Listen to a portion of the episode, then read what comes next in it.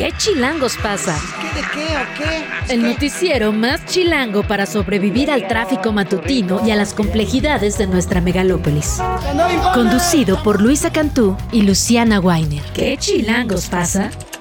La información necesaria para amanecer, sobrevivir y disfrutar en la capital del país. Queremos que ustedes gocen. Música para bailar, señor. Aquí comenzamos. Y nuevas piernas crezcan en la carne talada. 7 de la mañana, dos minutos. Estamos escuchando Para la Libertad de Joan Manuel Serrat y Rubén Blades. Y lo estamos escuchando un día como hoy porque Serrat está cumpliendo años. Nació en 1943 en Barcelona, España.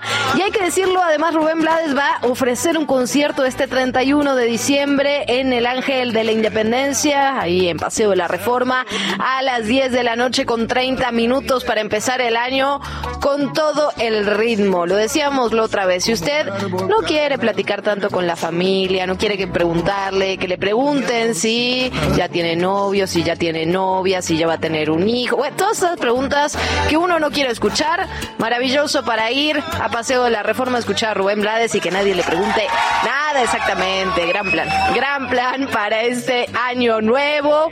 Pues aquí empezamos. Bienvenidos, bienvenidas a qué chilangos pasa. Estamos llegando ya al final de este 2023 es 27 de diciembre del 2023. Estamos cerrando el año, nos quedan todavía algunos días cargados de información como siempre. Hoy vamos a platicar sobre el resguardo de datos personales cuando hablamos del proceso electoral. ¿Qué hacemos con nuestro INE? ¿Lo entregamos? ¿No lo entregamos? ¿Qué sí? ¿Qué no? ¿Qué nos pueden pedir? ¿Qué cosas no nos pueden pedir?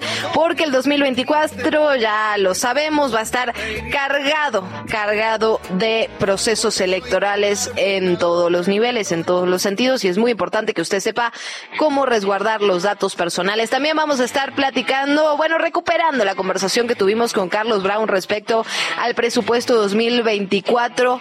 ¿Dónde pone el dinero la lana, nuestra lana, por cierto? Ahí se ven las verdaderas prioridades. Lo platicamos con Carlos Brown, él es economista, amigo de este espacio, somos muy fans, la verdad, de Carlos Brown. Aquí en Que Chilangos pasa, también vamos a estar platicando de la PROSOC, es y para qué sirve esto. Es un tema, la verdad, que lo hemos tratado ya aquí en qué chilangos pasa, porque muy, pero muy útil la PROSOC si uno sabe a dónde se tiene que dirigir, qué cosas le puede pedir, qué cosas no. Cuando hablamos de vecinos, de vecinas, de vecindades enteras, todas estas reglas que eh, deberían aplicar entre los vecinos y vecinas, la PROSOC puede entrar ahí la verdad es que hace un muy buen trabajo. Lo vamos a estar platicando en unos minutos más y también, como ya le decía, como estamos a punto de cerrar este 2023, tenemos lo mejor de los libros y lo mejor de las películas. Lo vamos a platicar como siempre con Ana Rivero y con Julio César Durán el día de hoy. ¿Qué se llevan ellos, los expertos de la literatura y el cine en este 2023? Tenemos eso y mucho más, así que si le parece empezamos. Bueno, vaya, vaya vuelo el de ayer. Recordemos que ayer el presidente López Obrador anunció este reinicio de operaciones de Mexicana de Aviación. Pasaron 14 años, exactamente, así sonó, en el AIFA. Pasaron 14 años desde que esta aerolínea dejó de volar y sin embargo, aquí lo pasamos en tiempo real, el despegue se transmitió desde la mañanera, fue un primer vuelo con 147 personas que salió desde el Aeropuerto Internacional Felipe Ángeles, el AIFA a las 8 de la mañana con dos minutos. Iba hacia el Aeropuerto Internacional Felipe Carrillo Puerto de Tulum de Quintana Roo, que justamente es un aeropuerto que también se inauguró hace muy, pero muy poquito, pero, pero la aeronave no pudo aterrizar, tuvo que ser desviada a Mérida por un banco de niebla. Obviamente fue comidilla en redes sociales, desde las críticas hasta las defensas. Finalmente no pasó a mayores, pasaron cinco horas y después de este cambio de ruta, el primer vuelo de Mexicana de Aviación tocó tierra finalmente en Tulum a la una de la tarde con 28 minutos. Por otra parte, hay que hablar de lo que va a ocurrir el día de hoy aquí en en México porque eh, se prepara esta, eh, bueno, el recibimiento de esta comitiva de alto nivel de Estados Unidos, liderada por el secretario de Estado, por Anthony Blinken, para discutir uno de los temas que es el más complejo, la verdad, de la agenda bilateral, en la agenda México-Estados Unidos. Por supuesto, estamos hablando de la migración Todo esto se da mientras, y ayer lo decíamos y lo contábamos al detalle, esta caravana migrante con unas ocho mil personas que partió desde el sur de México, desde Chiapas, hacia la frontera con Estados Unidos. Por lo tanto, es un tema que la verdad es que sí ha mantenido bastantes tensiones entre México y Estados Unidos, sobre todo ahora que en aquel país se vienen las elecciones y como ya lo sabemos, lo cierto es que la agenda migratoria suele ser también una moneda de cambio cuando hablamos de procesos electorales. Este viaje fue acordado el jueves pasado cuando Biden llamó a López Obrador preocupado justamente por la magnitud de eh, la crisis migratoria, lo que él llamó crisis migratoria, que ha llevado a Estados Unidos a cerrar varios puertos fronterizos durante algunos días. Es una delegación que va a incluir al secretario de Seguridad Nacional, Alejandro Mayorkas, y la asesora de seguridad de la Casa Blanca, Liz Sherwood Randall. Hay que decirlo, las medidas en la frontera, la frontera sur de Estados Unidos se ha ido recrudeciendo cada vez más y, esto lo hemos platicado una y otra vez, no importa cuán duras sean las medidas, esto no va a hacer que la gente deje de intentar cruzar hacia Estados Unidos, deje de moverse, porque finalmente están huyendo de condiciones de violencia, de condiciones de pobreza, de abuso sexual, es decir, esto no va a parar, no importa cuántos muros, no importa cuánta patrulla fronteriza, no importa cuántos obstáculos traten de poner en el camino, lo cierto es que lo único que hacen es hacer que este camino sea aún más peligroso de lo que ya es. Habrá reunión entre México y Estados Unidos el día de hoy, estaremos al pendiente de lo que se desprenda de ella. Tenemos que hablar también de la política nacional. Ayer causó mucha controversia, la verdad, este esto que publicó la ministra Lenia Batres en sus redes sociales eh, tiene que ver con unas notas que habían salido en, la prensa, también en redes sociales, sobre un supuesto adeudo que ella tenía por la renta de un inmueble. Lo que hace la ministra es rechazar estas acusaciones, pero, pero también subió una foto de la presentación de una demanda por daño moral ante lo que consideró infundios aclaró que no está buscando, digamos, que los demandados le den el pago de ninguna cantidad de dinero, pero que sí busca que acepten que la información no es cierta y que publiquen su corrección en los mismos medios y plataformas de sus publicaciones originales. Y aquí entramos otra vez en la misma discusión, si bien evidentemente, eh, y lo hemos platicado muchísimas veces, en los medios de comunicación se tiene que dar el derecho de réplica. Esto no tiene por qué estar relacionado directamente con una demanda directamente por daño moral, y menos cuando estamos hablando de una autoridad contra un medio de comunicación, contra un comunicador, contra un periodista o una periodista. La pregunta sería, ¿por qué no ir por el, por el camino de directamente ir al medio de comunicación y que le hagan en el apartado que le den el mismo espacio en el que se publicó, que ella presente digamos, las pruebas, lo que desmiente esta información publicada. Es decir, siempre cuando hablamos de una demanda por daño moral de un servidor público contra un comunicador, es una línea muy, pero muy compleja. Lo habíamos platicado sobre el caso de Tatiana Cloutier, ahora es la recién designada ministra Lenia Batres. Nos vamos con otros temas, otra otro de los temas que la verdad llamaron mucho la atención ayer. Tenemos que hablar de la alcaldesa de Chilpancingo, Norma Otilia Hernández, informó en conferencia de prensa que solicitó un mes de licencia para participar en el proceso interno para la elección de la candidatura a senador o senadora al interior del partido, al interior de Morena. Mientras ella esté afuera, la secretaria general del ayuntamiento, Xochil Heredia, asumirá como encargada de despacho. Escuchamos lo que dijo quiero comentarles que he pedido licencia del 2, del 2 al, al, 10 de febrero. Puede ser que se resuelva por el tema federal antes y puedo regresar antes. La elección en forma ya es hasta el marzo. O sea, ahorita nada más está el proceso interno. Puede ser que, pues, eh, yo para poder estar contemplada en la encuesta tengo que hacer todos estos permisos. Bueno, ahí lo escuchábamos a Norma Otilia y la verdad es que es polémico, ¿por qué lo decíamos? Porque está siendo investigada por la Fiscalía General de la República y también por la Fiscalía General del Estado, porque se dieron a conocer, no sé si usted lo recuerda, estos videos y estas fotografías donde aparece tal cual con un grupo criminal, con Celso Ortega Jiménez, que este es uno de los principales digamos, líderes, presuntos líderes de la organización criminal Los Ardillos. Y la alcaldesa, hay que decirlo en su momento, no negó las acusaciones, ¿eh? dijo que había sido un encuentro fortuito vaya uno a saber qué se entiende por fortuito, que el video estaba editado, porque además se escuchaba incluso lo que se hablaba en esa mesa. Entonces, la verdad es que sí llama la atención que Norma Otilia Hernández quiera ahora ser senadora de la Nación después de todo esto que se dio a conocer. Veremos, veremos cómo le va en ese sentido. Nos vamos con temas capitalinos. El jefe de gobierno, Martí Batres, aseguró que se han acelerado los trabajos de reconstrucción de la línea 12 del metro capitalino.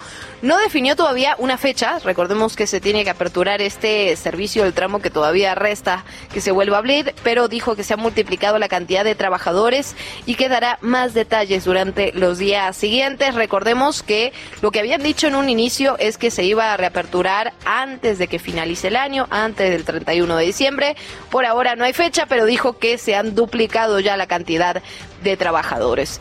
En otros temas, eh, ayer martes, activistas y familiares de los 43 desaparecidos de Ayotzinapa marcharon desde la glorieta de Peralvillo hasta la Basílica de Guadalupe, todo esto para celebrar una misa en honor de los estudiantes normalistas y evidentemente y como siempre exigir justicia y denunciar la impunidad que todavía impera en este caso. Fueron más o menos unas mil personas que fueron a esta movilización. Fue nombrada la Acción Global 111 por Ayotzinapa. Esta marcha ocurre después de nueve años de la desaparición de los 43 estudiantes. Recordemos, fue en Guerrero en 2014. Es un caso que sigue sin resolverse, porque además los familiares están pidiendo, y este tema lo hemos platicado en este espacio, que el ejército entregue la información que todavía no ha remitido a la Fiscalía General de la República y que la verdad los ha enfrentado con el gobierno federal y con el presidente de la nación en particular. Escuchamos parte de lo que ocurrió en la movilización.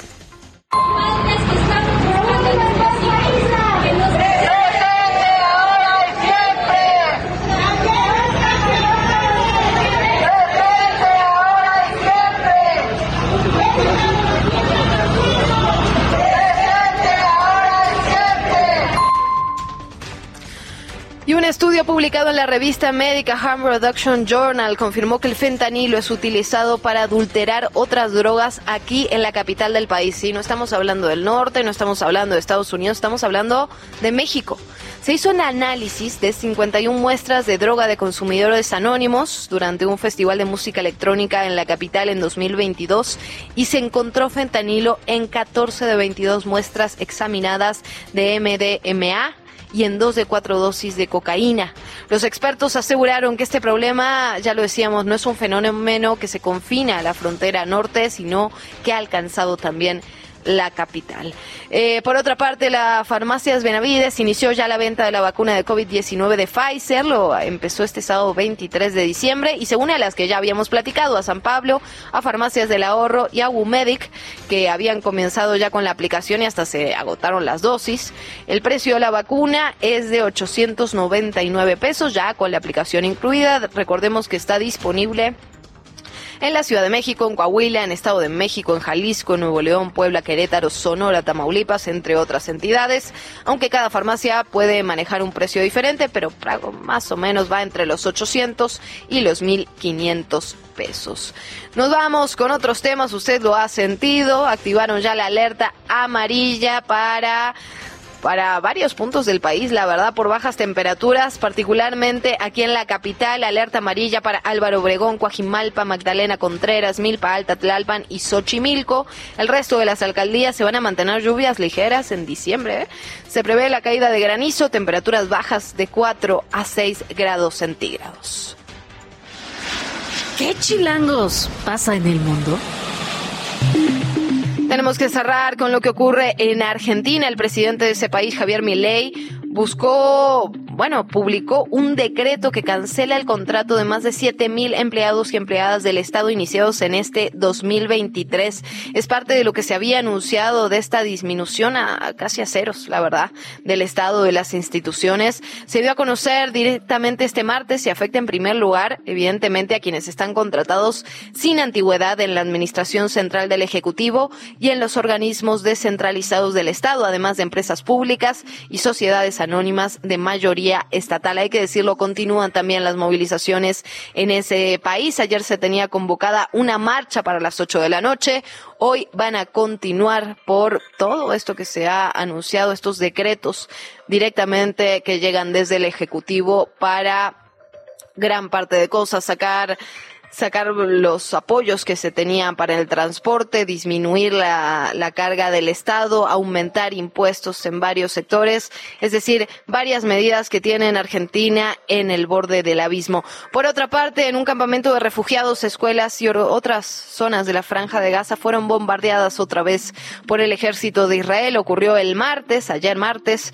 Estos nuevos ataques llegaron en una jornada en la que el jefe de Estado de las Fuerzas Armadas de Defensa de Israel, Herzi Halevi, advirtió que la guerra durará muchos meses más. Son 100 objetivos en 24 horas en Gaza. Recordemos, un lugar donde la mayoría de la población son infancias y son mujeres. La entrevista. ¿Ya estás grabando?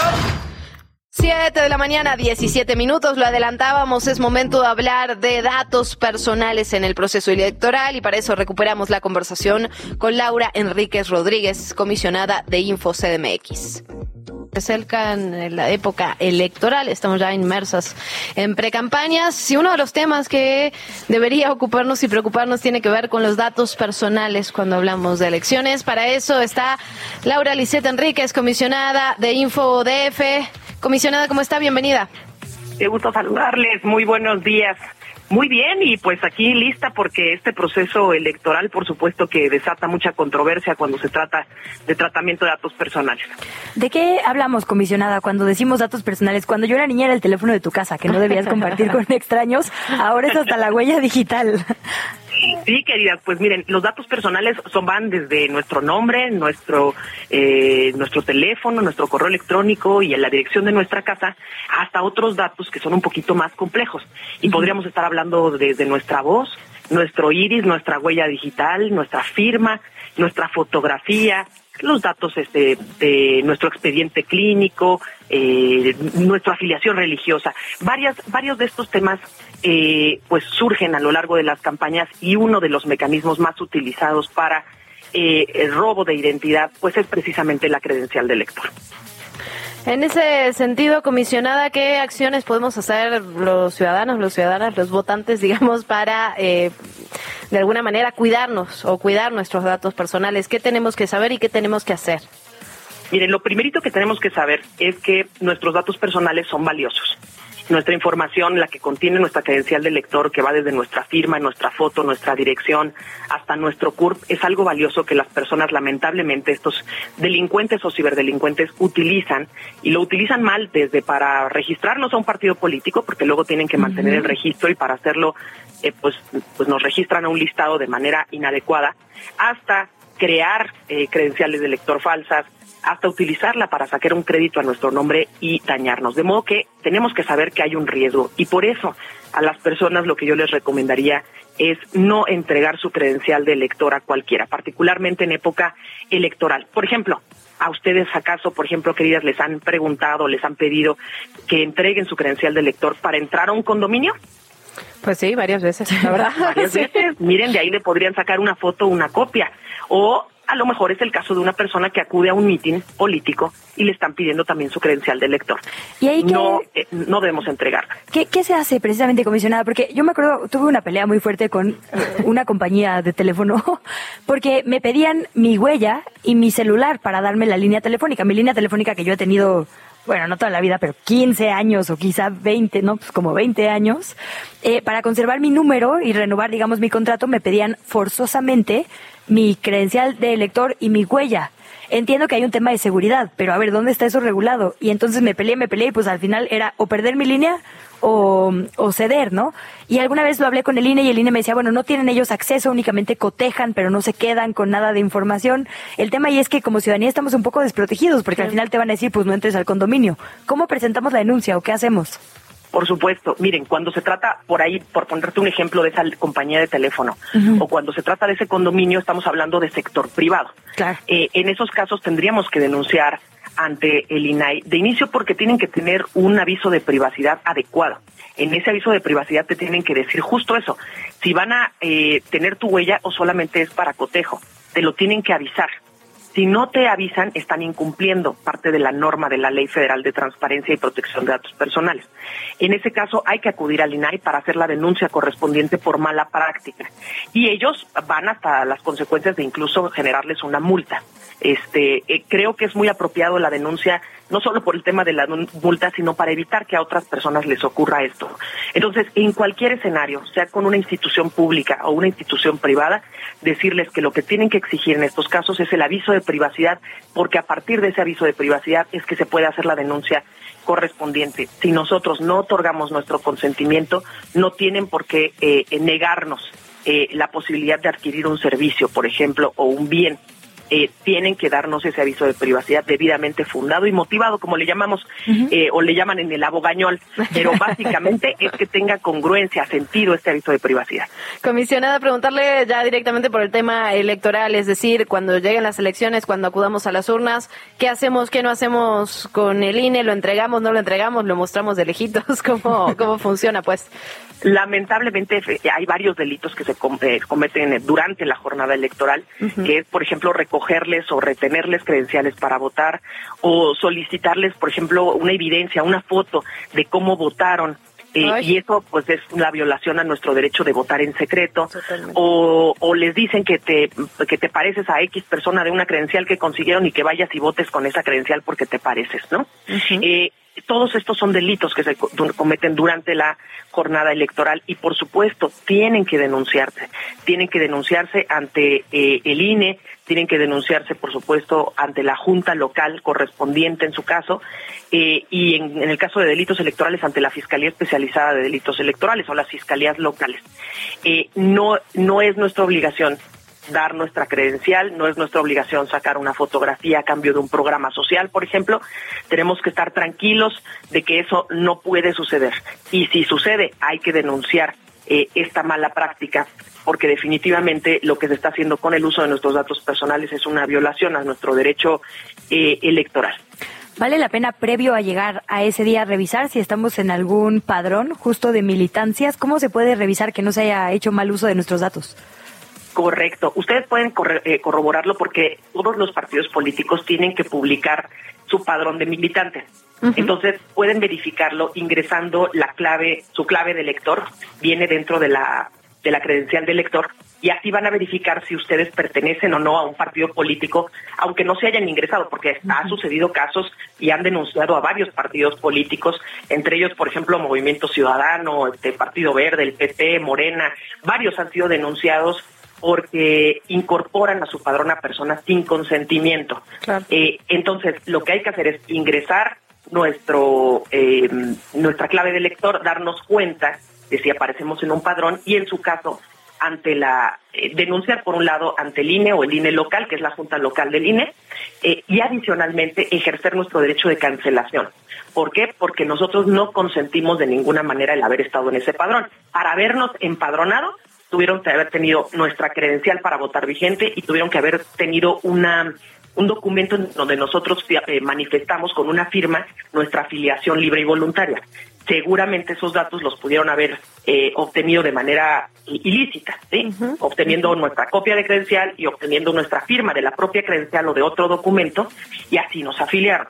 Entonces tenemos el derecho a no estar ahí y por ende, por supuesto, pedir la cancelación de nuestra de nuestro ingreso en este en ese padrón del partido correspondiente.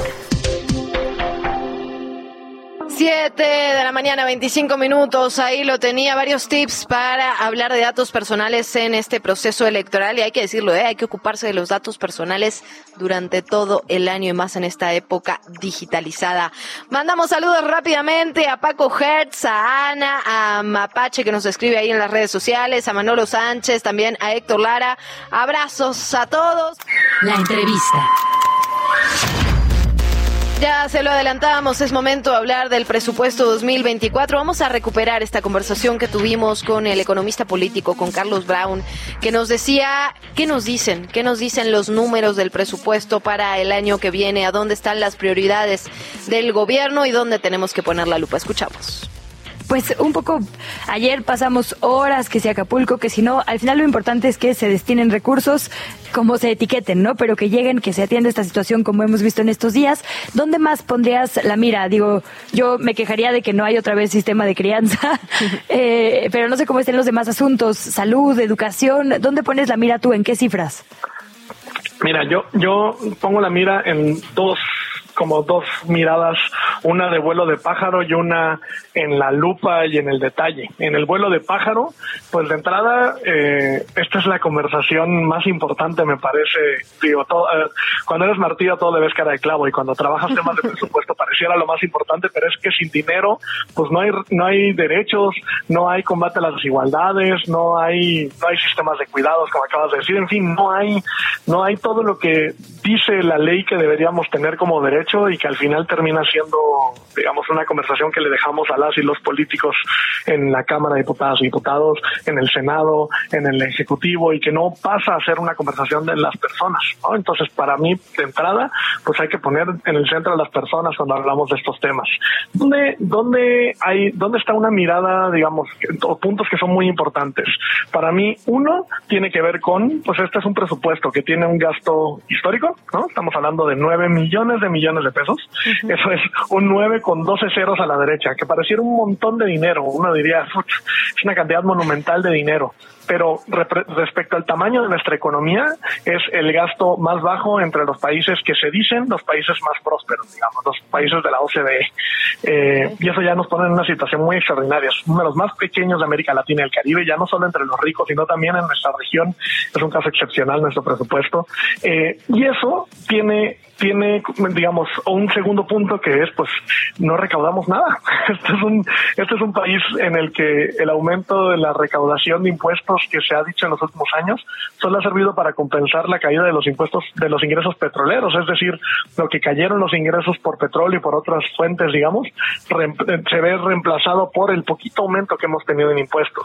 Entonces, imagínense, este es un pastel, esta es una fiesta infantil donde deberíamos traer un pastel, que en realidad estamos trayendo un panquecito chiquitito.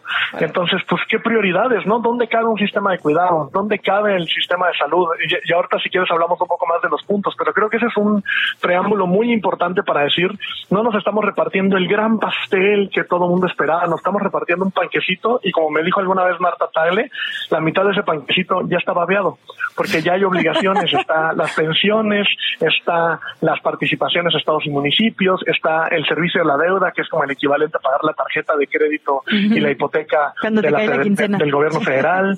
Es decir, eh, ya hay un montón de obligaciones que hacen que el espacio de maniobra para el gobierno sobre todo para la nueva administración que viene el próximo año, sea muy reducido. Muy revelador esto que nos dices. Carlos, ahora sí preguntarte, digamos, por el detalle. Hubo una discusión brutal respecto a salud en particular, ¿no? Porque primero decían es que a la Secretaría le bajaron muchísimo el presupuesto, luego nos dimos cuenta que estaba en otro lado porque justamente está relacionado con lo del IMSS Bienestar. ¿Cómo leemos esas cifras, digamos, lo más objetivamente posible? Sí, sí, sí. Eh, a ver, sí, ha habido un montón de como eh, ideas equivocadas y un montón de mitos alrededor del tema del presupuesto en salud. Sí aumenta el presupuesto en salud. Es un aumento de alrededor del 6% respecto al año pasado, pero equivalente a 2.6 puntos porcentuales del Producto Interno Bruto. ¿Qué quiere decir eso? Que estamos a la mitad de lo que dicen la OMS y la OPS eh, para tener eh, acceso universal, para tener un sistema universal eh, que recomienda 6%. Entonces, aumentó, sí, un poquito, ¿no? Y ya, he venido aumentando en los últimos años, ese es uno de los aciertos de esta administración, sí ha aumentado, digamos, la pandemia obligó a poner la mira en el sistema de salud. El número de muertos que tuvo México no es menor, el número de casos que tuvo México no es menor con hospitalizaciones, pues sí hay una mirada de, oigan, ¿qué estaba pasando con el sistema de salud? Y además, de cara a las cifras que presentó Coneval hace poco, em, a partir de la encuesta nacional de ingresos y gastos de los hogares, que básicamente lo que dice es, más gente está yendo a los sistemas privados, pero sobre todo a los consultorios de farmacias.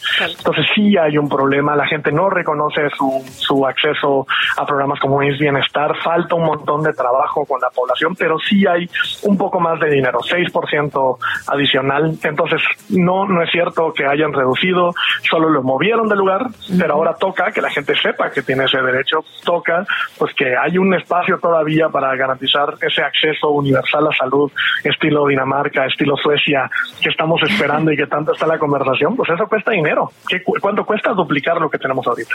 El tema es quizá a, a, quién le cuesta más dinero, ¿no? Porque eh, cuando hablamos de presupuesto, como que siempre la mira pública se va a los egresos y no a los sí. ingresos, como bien dices, ¿no? En qué gastamos y no de dónde sale ese dinero que gastamos. Y quisiera regresar un poco a esto que decías, ¿no? De, eh, bueno, ya no quiero hablar del panquecito babeado, pero ¿cómo le hacemos para que haya justo eh, un pastel un poco más eh, grande? Porque por un lado está este esfuerzo de Pemex como de pues revertir, digamos, la apertura para hacerlo más autosustentable y en teoría, o según nos dijeron a principio de este año, es la primera vez que no hubo déficit en los ingresos de Pemex, lo cual tendría que significar mejores ingresos para nuestro país. Si no me estoy equivocando, tú me corrigiendo, como en algún sí. momento fue una época dorada. Por ahí había, digamos, una ruta.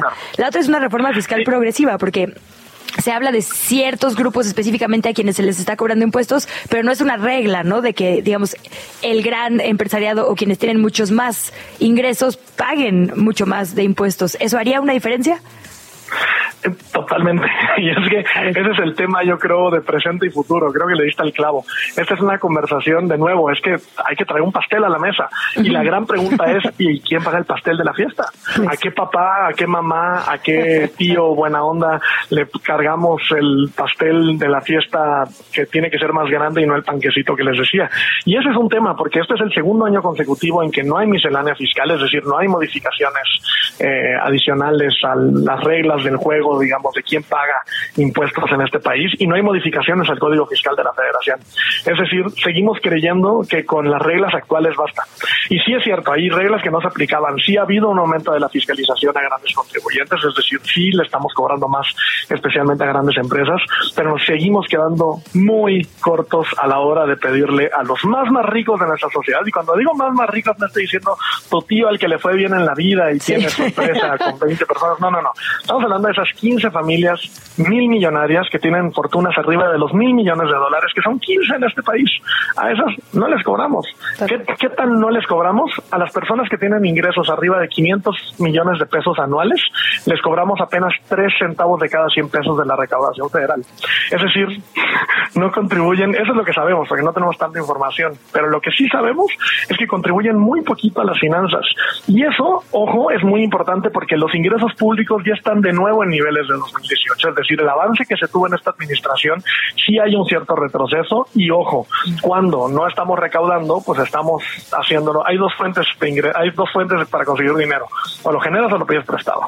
Y sí. ahorita lo que está pasando es que uno de cada cinco pesos que esperan gastarse el próximo año vendrá de deuda. Entonces sí estamos en una situación, digamos, nada, nada ya estamos en, los avances del sexenio, los pocos avances que habíamos tenido, a pesar de no haber movido para nada las reglas fiscales, digamos, la, las reglas del juego de a quién le cobramos, pues sí están, ya dieron de sí, ya estamos en niveles otra vez de 2018 y con un montón de prioridades que no están cubiertas. El sistema de cuidados es una prioridad pendiente que se trabó la reforma constitucional en el Senado, está todavía ahí en la congeladora, pero que además traía una disposición hasta abajo en la letra chiquita que decía que ese sistema no implica recursos adicionales. Ese es el equivalente a darla por muerta de entrada, a decir no es necesario ponerle más dinero a las guarderías, no es necesario ponerle más dinero a los asilos, a las estancias, a los cuidados que permiten que, sobre todo las mujeres, pues son las mujeres quienes cuidan adentro de las familias, puedan acceder a tener tiempo, tiempo para trabajar en el mercado laboral, tiempo para el ocio, tiempo para la recreación, tiempo para sí mismas, en un país donde las mujeres, después de India, este es el segundo país con datos donde las mujeres trabajan más en relación a los hombres en trabajo de cuidados no remunerados. Justo, Carlos, y además del, del sistema de cuidados, aquí evidentemente las inequidades históricas es un tema que nos interesa particularmente. Eh, ¿Cómo se traduce esto en el presupuesto? ¿Mujeres, infancias? Es decir, ¿hay un esfuerzo? Pues mira, eh, la verdad es que ha sido siempre van a escuchar los anuncios de la Cámara de Diputados anunciando un presupuesto histórico para la igualdad entre mujeres y hombres. El tema es cómo es ese dinero. Es mucho en transferencias monetarias directas que sí, sí son importantes, sí son parte de un sistema de protección social. Esta idea de no, estas, estas transferencias no las tienen en ningún otro lado es falso. La tiene, la tiene Dinamarca, la tiene incluso Estados Unidos, que detesta este tipo de programas, tiene seguros de desempleo, tiene, digamos, los, los, los cupones para que canjees comida, en fin. Esto existe en el mundo. Entonces, eso no es malo. El problema es que como nos estamos repartiendo el panquecito, entonces le estamos quitando otras cosas, porque como el pastel no aumenta, entonces tienes que redistribuir dentro de lo poquito que tienes. Eh, y eso ha afectado sobre todo a bienes y servicios públicos. La, la disponibilidad de guarderías, de estancias, digamos, de la infraestructura de cuidados que se requiere, pues no está. Pero además, otro tipo de infraestructura que va más relacionada con acciones afirmativas, es decir, con acciones que atienden específicamente necesidades de mujeres y niñas. Eso sí se ha descuidado en el presupuesto históricamente. Intersecta tiene un informe que, en el que se pone a la luz mucho de esto, pero digamos, lo que sabemos hasta ahora es que sí ha sido un cambio de la infraestructura, que tampoco es que fuera la panacea, digamos, no era lo máximo lo que teníamos antes, pero sí se ha descuidado lo que se tenía. Entonces, la apuesta tiene que ser sí aumentar los ingresos, cobrándole a quien más debería estar pagando, a quien más tiene, a quien más gana, para luego usar ese dinero para los sistemas de cuidados, para, los, para la salud, para la educación, para la protección ambiental, que es otro de los temas que ha tenido una caída, porque incluso si utilizáramos todo el dinero actual eh, que se gasta en México para el gasto social, para esas prioridades sociales, incluso si todo el dinero se destinara, seguiríamos siendo el último lugar de la OCDE en gasto social. Es decir, estamos lejísimos, lejísimos de lo que tendríamos que estar proponiendo. Y ya ni hablemos del tema del presupuesto para Guerrero que mencionaban al principio, ¿no? O sea, ni siquiera había una disposición. Ayer ya dijeron que por ahí van a meter en el dictamen, en lo particular, en una reserva, eh, una cantidad, decían 300 mil millones de pesos, cuando el dato que tenemos ahora es que lo que se va a asignar son 60 mil millones de pesos, es decir, hay una brecha enorme, hay un montón de prioridades. El Estado mexicano tiene un montón de necesidades y de obligaciones que tiene que cubrir desde Guerrero hasta los cuidados y hay muy poco dinero para atender eso. Yo creo que esa es la conversación de presente y futuro del presupuesto de este país. Ay, Carlos Brown, pues qué maravilla escucharte. Muchas gracias por esta lúdica. Cuando hace hambre a esta hora de las no desayunadas, un poco complicada explicación, pero bueno, sin duda clarificante. ¿Dónde te seguimos? ¿Dónde podemos ver, leer, saber más de tus análisis? Pues mira, pueden hacerlo desde lo institucional en arroba Oxfam México, que es donde soy director de conocimiento y, y encabezo la agenda de justicia fiscal, y también en arroba Cabrowns, que es mi cuenta personal y donde publico mucho de esto. Qué maravilla, de verdad muchísimas gracias por tomarnos la llamada, qué gusto platicar contigo, Carlos. A mí también me da mucho gusto por fin poder conversar con ustedes. Saludos, Luciana. Saludos, Luisa. Saludos. Es que lo, lo, acosamos por meses, sí, hay que decirlo. Eh, no lo quería decir, pero ya que lo, ya que lo nombró. Abrazo y gracias, Carlos Brown. Te invitamos a seguir la conversación en redes sociales. Nos encuentras en TikTok, Instagram y Facebook como arroba que chilangos pasa. Y en Twitter desde la cuenta de Chilango, arroba chilango.com. La claridad, la claridad de Carlos Brown es maravillosa. Varios puntos importantes. ¿Cómo se gasta? ¿De qué forma se está invirtiendo? No es lo mismo dar un apoyo directo, por ejemplo, que invertir en infraestructura. Parte de lo que nos decía relacionado con el sistema de cuidados, con el tema de las desigualdades históricas, con infancias, con mujeres, pero por otra parte, ¿cómo se recauda y a quién? ¿Y a quién va a pagar este, este pastel que, como decía Carlos Brown, debería ser un pastel grande, pero es un panquecito? Nos vamos con otros temas que, bueno, o sea, es un giro radical de información, hay que decirlo, pero ya que estamos hablando de panquecitos, se acerca, se acerca el año nuevo y siempre está la discusión de si tenemos que hacer este tipo de promesas de que en enero empiezo la dieta, que en enero empiezo el gimnasio, cómo funciona la comida en estas fiestas decembrinas, lo platicamos con Raquel Lobatón, ella es nutricionista y tiene un concepto muy interesante sobre las no dietas que deberíamos hacer. Yeah. Ya que hablemos de lo que ocurre en diciembre, otra de las típicas de estas épocas, bueno, son varias, ¿no? Primero las fiestas familiares, la comida relacionada con las fiestas de esta época, que la reunión, que la posada, que el convivio. Sí, que el viejita, que repuestita de la cena de Navidad. Híjole, mano. Bueno, las tías de esta generación ya no decimos eso. Exactamente, somos tías, bueno, no sé. Intentamos ser mejores tías, la verdad. En fin, pasan todas esas cosas, pero también está como el otro lado, ¿no? La, esta cosa de que, bueno, a partir del lunes de enero empiezo el gimnasio, empiezo la dieta, empiezo quién sabe qué, y casualmente, normalmente, somos las mujeres. El patriarcado está también en este lugar. Bueno, vamos a platicar de todo eso con Raquel Lobatón, ella es nutrióloga y nos acompaña el día de hoy en ¿Qué Chilangos pasa? Raquel, bienvenida, ¿cómo estás? Hola, ¿cómo están? Buenos días y gracias por la invitación. Es una conversación eh, complicada esta, Raquel, porque nadie pugnaría porque no tengamos salud, pues siempre hay que poner la salud por delante. Pero la salud también implica salud mental, quitarnos estos estándares imposibles que nos llegan desde todos lados para tener cuerpos absolutamente irreales, ¿no? Las redes sociales han llegado a reforzar esos estereotipos de mujeres y en esta temporada que justo tratamos de convivir con la familia, que hay posadas, que queremos cenar rico, nos atormenta. ¿Cómo hacemos un balance sano para este diciembre y enero?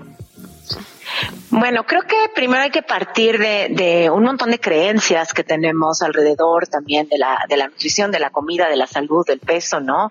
eh, porque de alguna manera se nos ha hecho creer que eh, forzosamente e imperativamente tenemos que estar flacas para estar más saludables y sobre todo las mujeres, como decían al inicio, ¿no? Tenemos que adelgazar. Y nuevamente cuántas prácticas poco saludables incluso son avaladas y a veces hasta promovidas por mismos profesionales de la salud con esta única misión de perder peso bajo la lectura de qué es por salud. ¿No? Y todo esto proviene de algo que llamamos la cultura de dietas. ¿Qué es la cultura de dietas? Es un sistema de creencias en el que estamos inmersos colectivamente todos y por eso lo creemos como si fuera una verdad absoluta, que de alguna manera nos, nos ha impuesto la idea de que la salud tiene una sola apariencia y es la de una mujer hegemónica, hablando de mujeres, delgada, tonificada, ¿sí? Y que tenemos que vivir en una constante restricción calórica, es decir, vivir a dieta, ¿sí? Para, eh, para mantener o permanecer o llegar a ese cuerpo hegemónico que la sociedad nos, nos, nos, exige. Evidentemente, todo esto está íntimamente ligado con estándares de belleza, no lo podemos separar, ¿sí? Entonces se establece un estándar de belleza que también se considera entonces el cuerpo saludable y se nos pone a perseguirlo todo el año la mayoría de las veces, la mayoría de las personas, perdón, nunca llegamos porque no corresponde con el tipo de cuerpo que tenemos y entonces terminamos frustradas creyendo que fue nuestra culpa. Y evidentemente esta cultura de dietas se pone a, a tope en enero. Entonces ahorita en diciembre empiezan las amenazas, ¿no? Cuidado con lo que comes, cuidado y engordas, porque en enero va a venir esta misma industria de las dietas a vendernos el producto o servicio que nos va a prometer traernos esa delgadez para siempre, delgadez que nunca llega, porque las dietas para perder peso no funcionan, solo funcionan en el corto plazo, solo permiten una pérdida de peso temporal. Está documentado esto, no lo digo yo, lo dice la evidencia científica, hay evidencia robusta, contundente que demuestra que el 95% de las personas que pierden peso con cualquier dieta, cualquiera es cualquiera, lo recuperan en un periodo de entre 2 y 5 años. 95%. Y dos terceras. 95, prácticamente todas. Y de este 95, aparte, dos terceras partes suben más de lo que habían bajado como una respuesta natural del cuerpo a reponerse de este estado de subalimentación al que se le sometió. Entonces la gente termina ah, normalmente pesando más y creyendo que fue su culpa cuando las dietas son insostenibles. Yo no puedo vivir en una restricción calórica. Y ojo, yo con esto no estoy diciendo que no tenga, que no fomentemos buenos hábitos de alimentación, pero los buenos hábitos no tendrían por qué estar encaminados a adelgazar. Tendrían que estar encaminados a mejorar la salud, que es distinto. Es decir, digamos, flaca entonces no es sinónimo de estar saludable, que sí entonces, ¿cómo, cómo sí le entramos al tema de la salud? Pues bueno, primero que nada, la salud es algo muy complejo, ¿no? ¿Cómo, ¿Cómo defines la salud? Por supuesto, flaca no es sinónimo de saludable, hay personas flacas con diabetes, con colesterol, con triglicéridos, o sea, no podemos saber nada de la salud de una persona con solo mirarla, ¿sí? Y hay personas gordas que no tienen estas patologías. Entonces, bueno, como decían al principio, la salud es algo complejo que tiene que ver no nada más con una salud metabólica, sino también con una salud mental, emocional, social, económica, un montón de cosas. Entonces, eh, nuevamente, si vamos a hacer hábitos, vamos a promover hábitos que favorezcan esta salud, estos hábitos no tendrían que relacionarse con, con, con la pérdida de peso. ¿A qué voy? Imagina una persona que empieza a dormir mejor, que deja de fumar, que empieza a asistir a sus consultas médicas de forma regular y que recibe un trato digno y adecuado por parte de estos médicos. Una persona que a lo mejor empieza, empieza terapia emocional, que tiene una red de soporte importante, sí, que no vive en discriminación o en pobreza o en marginación, sí, o sea, un montón de cosas. Esa persona que empieza a incorporar estos hábitos, digamos, dormir mejor, comer, comer mejor, mejor no es menos, a veces es más, mm. sí, que empieza a mover más su cuerpo, ¿no va a mejorar su salud aunque no baje de peso? Totalmente. Pues yo digo que sí. Sí, claro. Entonces, ¿por qué, ¿por qué estamos tan obsesionados con que la persona pierda peso? Sí, pues Cuando la pérdida de peso no es sostenible en el largo plazo. Y la persona solo se va a sumergir persiguiendo esta pérdida de peso. Como la pérdida de peso no es sostenible en largo plazo, cada vez se buscan soluciones, lo digo entre comillas, más extremas al tema del peso. Y entonces empezamos ya con medicamentos que tienen efectos secundarios, con dietas tremendamente estrictas, conductas compensatorias, que incluso muchas veces son, como digo, promovidas hasta por mismos profesionales de la salud.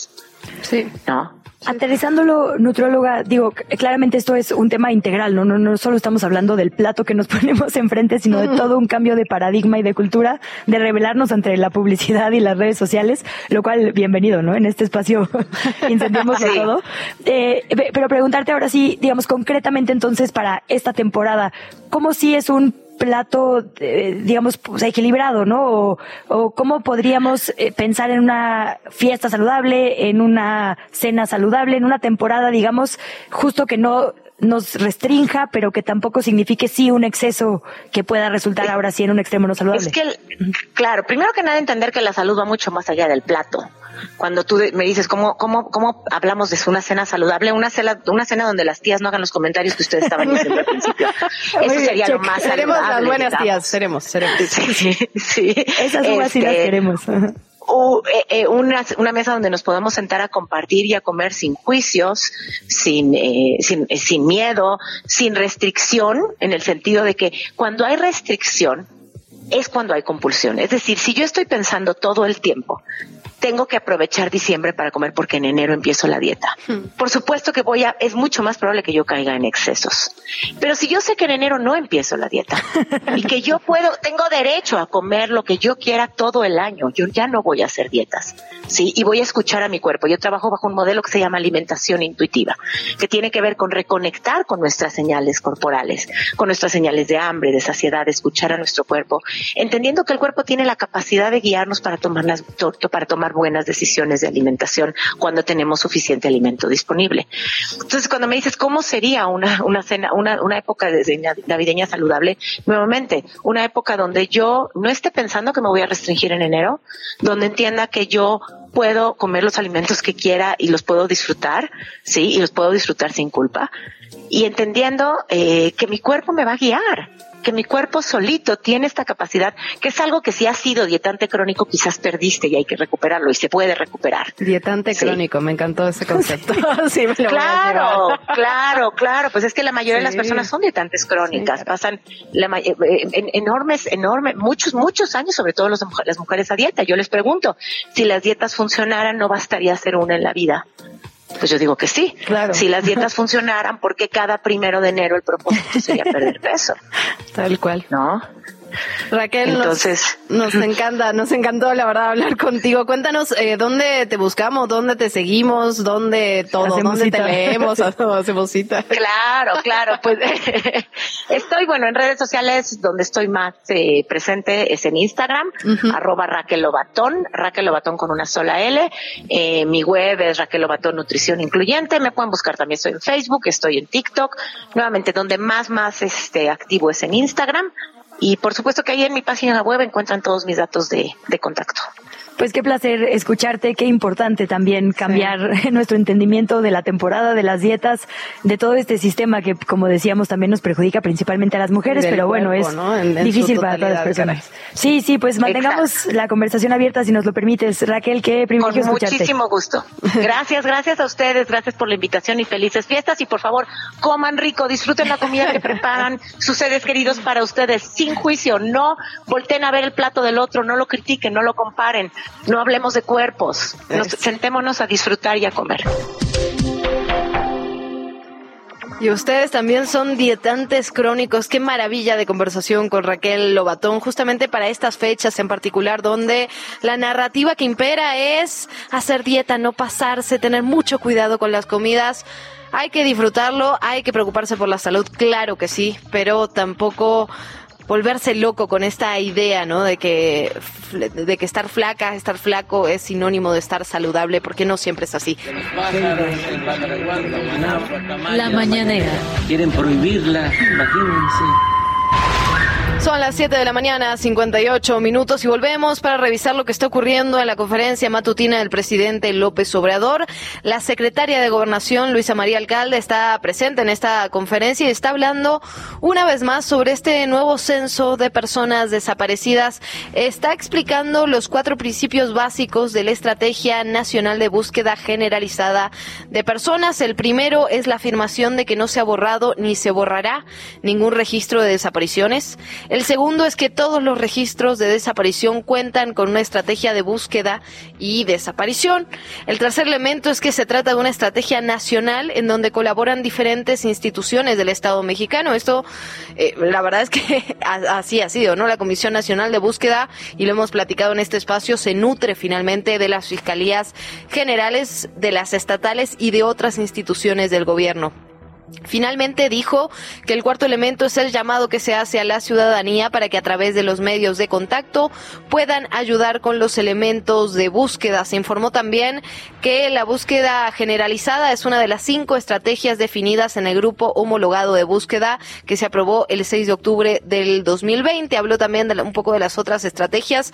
Y, y aquí hay que decirlo, finalmente cuando se está pidiendo información sobre el censo de personas desaparecidas, sobre este nuevo censo, se pide información concreta. Cuando la, la secretaria de Gobernación nos dice no se ha borrado ni se borrará a nadie, finalmente nos, nos falta información. Necesitamos saber cómo se hizo ese nuevo censo y qué ha pasado con el registro que, en efecto, si no se borró a nadie, cómo es que pasamos de una cifra de más de 110 mil personas desaparecidas a este registro de 12 mil con categorías que ni siquiera aparecen en la ley. Esto está ocurriendo en este momento en la conferencia matutina. Es un tema que nos preocupa y que nos ocupa aquí en Que Chilangos pasa y que le vamos a dar seguimiento. Y continuamos con la información. La Secretaría de Hacienda y Crédito Público destinó el hangar presidencial, que está ubicado en el Aeropuerto Internacional Capitalino, al ejército. Esto con el propósito de realizar operaciones militares, según afirmó la dependencia en el diario oficial de la Federación. El gobierno agregó que ni la Sedena, que ahora utilizará el hangar, no usa las instalaciones aéreas si no lo necesita, si lo deja de necesitar. Este se va a retirar y será administrado directamente por el Instituto de Administración y Avalúos de bienes nacionales. Por otra parte, tres personas resultaron heridas, otra vez una explosión por acumulación de gas LP que ocurrió la mañana de ayer en una vivienda en la calle Jonacatlán, en la colonia Arenal Cuarta Sección, Alcaldía Venustiano Carranza. Al sitio llegaron evidentemente miembros del heroico cuerpo de bomberos, equipos de emergencia de la Secretaría de Gestión Integral de Riesgos y Protección Civil. La dependencia, justamente la Secretaría de Protección Civil, puntualizó que uno de los lesionados presentó quemaduras de primer grado y que fue atendido por paramédicos de los centros de urgencias médicas. Por otra parte, han ocurrido ya cuatro días de la explosión ocurrida el 22 de diciembre en la colonia del Valle. Este, esta explosión brutal, la verdad, donde una persona murió directamente, una casa duplex se colapsó debido a la explosión de lo que parecería ser una acumulación de gas LP. Y el gobierno de la Ciudad de México está analizando qué acciones puede tomar para apoyar a las familias afectadas. En conferencia de prensa, el jefe de gobierno, Martí Batres, señaló que se priorizó el apoyo a la familia justamente de la mujer que perdió la vida en esta explosión y dijo que eh, personal de participación ciudadana va a realizar un censo de las familias alrededor porque lo que tenemos información ahora es que 80 inmuebles resultaron con algún tipo de daño y 40 40 viviendas presentan daño estructural. Esto es información preliminar, pero evidentemente habla de la dimensión de la explosión que vivimos el 22 de diciembre en esta capital. Nos vamos ahora con otros temas.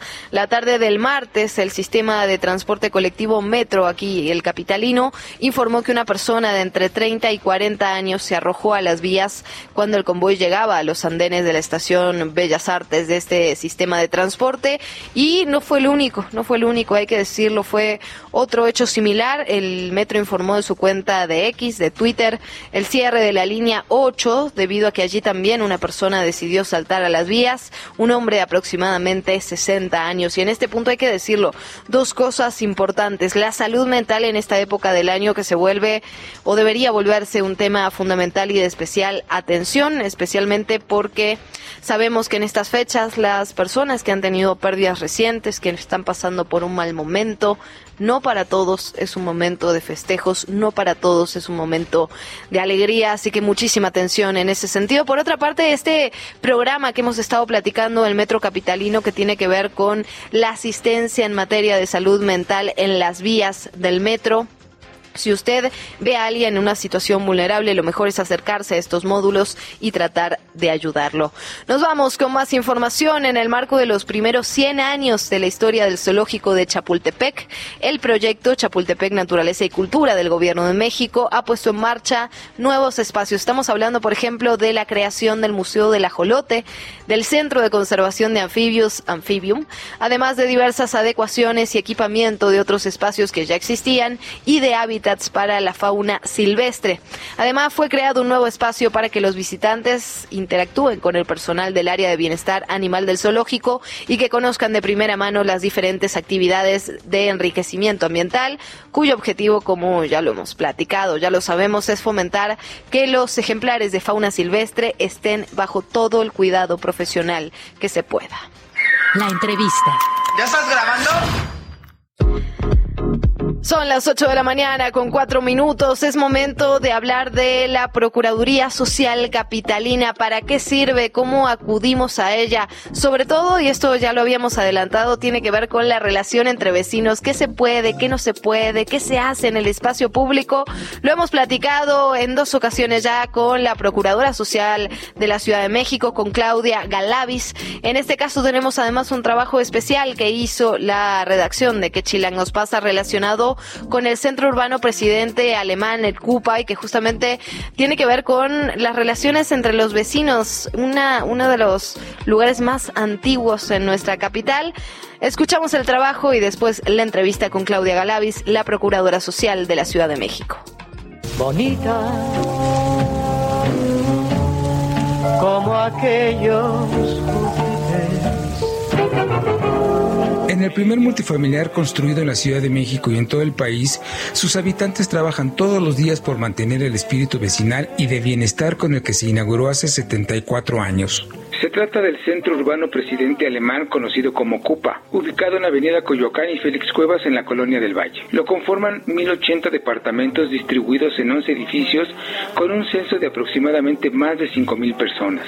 La señora Bertita, de 95 años, vive en el CUPA prácticamente desde que se estrenó y ha sido testigo de que a pesar del paso del tiempo y la transformación de la ciudad, muchas cosas se quedan intactas. Seguimos en lo mismo y cada edificio, cada representante de cada edificio, pues ve lo que le falta a su, a su edificio, a lo que tiene que hacerse. Toda mi vida aquí, el tener tranquilidad, el tener respeto y pues cariño de algunas personas a las cuales les agradezco mucho porque son muy amables conmigo. Cuando estoy cerca de ti, yo estoy contento. No quisiera que de nadie te acordaras. El Cupa fue considerado la primera supermanzana con suelo mixto en donde se incorporó vivienda, áreas verdes, espacios de comercio y entretenimiento bajo la idea de una ciudad dentro de la gran ciudad. La construcción fue a petición del expresidente Miguel Alemán Valdés, gestionado en un inicio por el ISTE. Primero el ISTE nos daba todo lo que necesitábamos, absolutamente todo, pero ya cuando nos los vendieron, pues ya casi eran cosas de, cada, de cada edificio, edificio. En primero, cuando ya nos entregaron y todo, se hicieron se asambleas para que fuera quien fuera a presidir, a, representar a, las personas que vivían allí. Entonces este, se hizo una, una asamblea y ya nos nombraron este, de cada edificio a los que consideraban que podían hacer el trabajo. Después de eso pasó un tiempo y estuvimos, pues realmente bien, llevábamos bien las cosas porque nos entendíamos muy bien, no había nada de que envidias ni nada. Entonces se nombró el presidente de Podala y bueno, me nombraron a mí. Qué triste fue decirnos adiós. Cuando el deja de ser propietario y las y los vecinos adquieren sus departamentos, el reto de organizarse para satisfacer las necesidades fue muy grande. Norma Arevalo y Luis Santamaría, representantes de sus respectivos edificios, coinciden en que el trabajo más importante y complejo es la convivencia del día a día. La convivencia cotidiana es un tema. Nosotros siempre le hemos apostado, como dice Bertita, este, al diálogo antes que, la agresión, al maltrato. O sea, siempre tratas de, de, platicar con el vecino, con los vecinos y que el primer acercamiento sea amable, eh, que- que des un buen fundamento de lo que estás solicitando. ¿no? Bueno, es complicado llevar una, una, un monstruo de, de 144 departamentos, pero a la vez es bonito. Cuando hay amor a tu comunidad y quieres esos cambios, es también agradable porque lo haces con amor, eh, sin ningún interés de por medio, y pues siempre que, que incitas a que haya cambios positivos, pues es, es padre, ¿no? En cada edificio. La sinceridad de tu espejo fiel. Para la resolución de problemas como el uso de espacios en común, basura, animales de compañía o algo más delicado como la seguridad o abastecimiento de agua, se llevan a cabo asambleas. Luis asegura que muchas veces la apatía es lo que prevalece. Aquí hay cierta apatía. Eso sí, es una, como en las elecciones hay abstinencia ¿no? de ir a votar, aquí hay cierta apatía, de, por decir. Ah, tuvimos una asamblea la semana pasada. ¿Cuántas personas estarían? ¿400 personas? Más o menos. De las 1080. Júrame que aunque pase mucho tiempo, no olvidarás el momento en que yo te conocí. Recientemente uno de los principales problemas que han enfrentado es el abastecimiento de agua, luego de que uno de los pozos que abastece el conjunto habitacional ha quedado totalmente seco. La PROSOC no solo ayuda en el CUPA con procesos administrativos ante otras autoridades, sino también con actividades para la integración social. Pusimos algunos talleres que ellos imparten, ¿no? De convivencia vecinal, cultura vecinal, cultura condominal, y después también empezamos a... Ellos tienen un programa de que aplican en unidades habitacionales.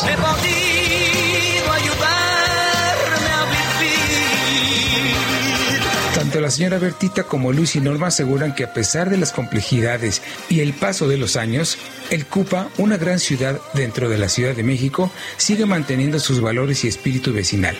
Para ello, dicen, se trabaja todos los días. La entrevista. ¿Ya estás grabando?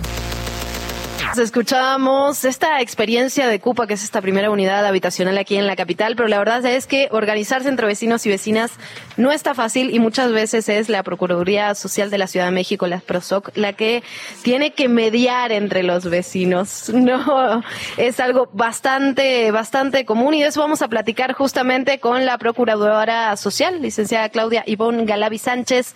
Bienvenida, muchas gracias. Hola, ¿qué tal? Muchas gracias. Feliz de estar aquí nuevamente con ustedes.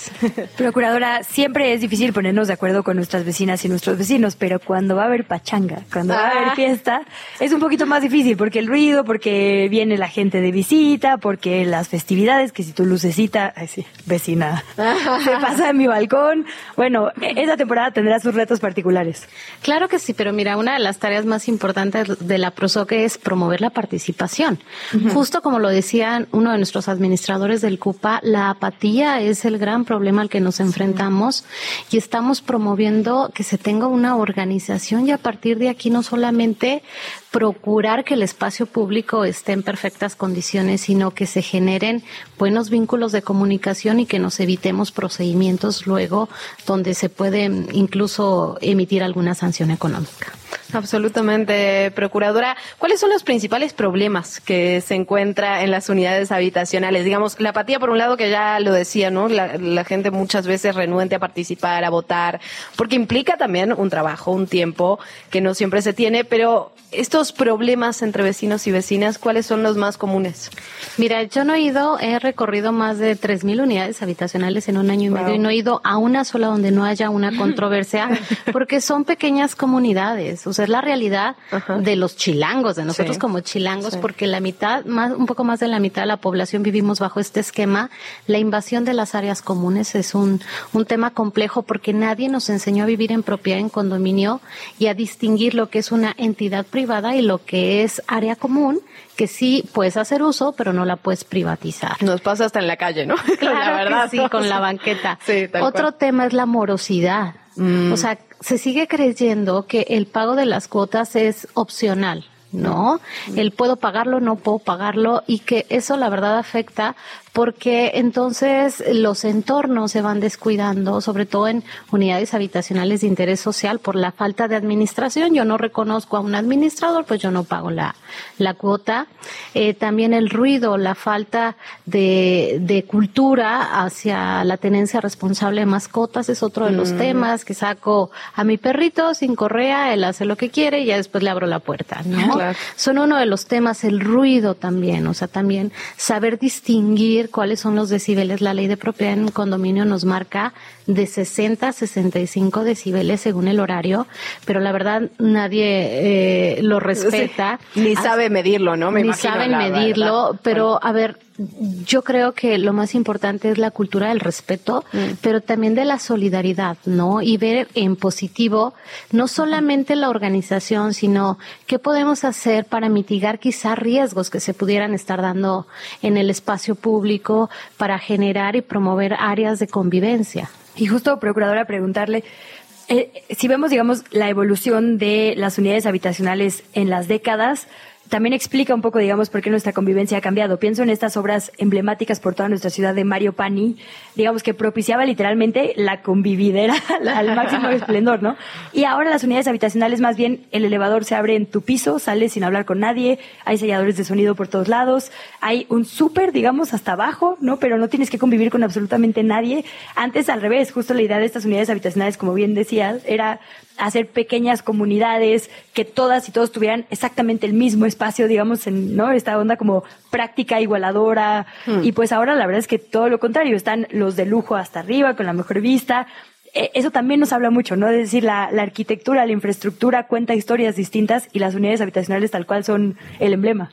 Claro, a ver, era un modelo súper ambicioso porque buscaba que dentro del propio, de la propia zona de la unidad habitacional tú pudieras ir al súper, Mm. tuvieras los servicios más elementales, incluso como en el CUPA tienen una alberca semiolímpica. Sí.